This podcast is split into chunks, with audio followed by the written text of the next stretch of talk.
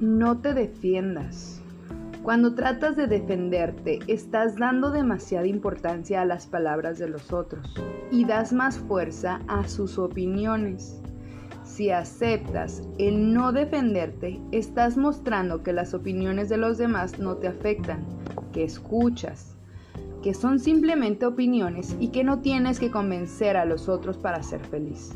Practica el arte de no hablar. Progresivamente desarrollarás el arte de hablar sin hablar y tu verdadera naturaleza interna reemplazará tu personalidad artificial dejando brotar la luz de tu corazón y el poder de la sabiduría, el noble silencio, respeta la vida de los demás y de todo lo que existe en el mundo.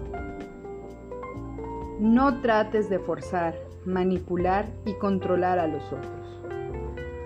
Conviértete en tu propio maestro y deja a los demás ser lo que son o lo que tienen que ser. Instálate en el silencio y la armonía de todo el universo. Recuerda que soy tu psicóloga Sandra Mendoza y me puedes seguir escuchando a través de mi página de Facebook como CIPE o a través de las aplicaciones de Anchor y YouTube. Que la vida te sea leve.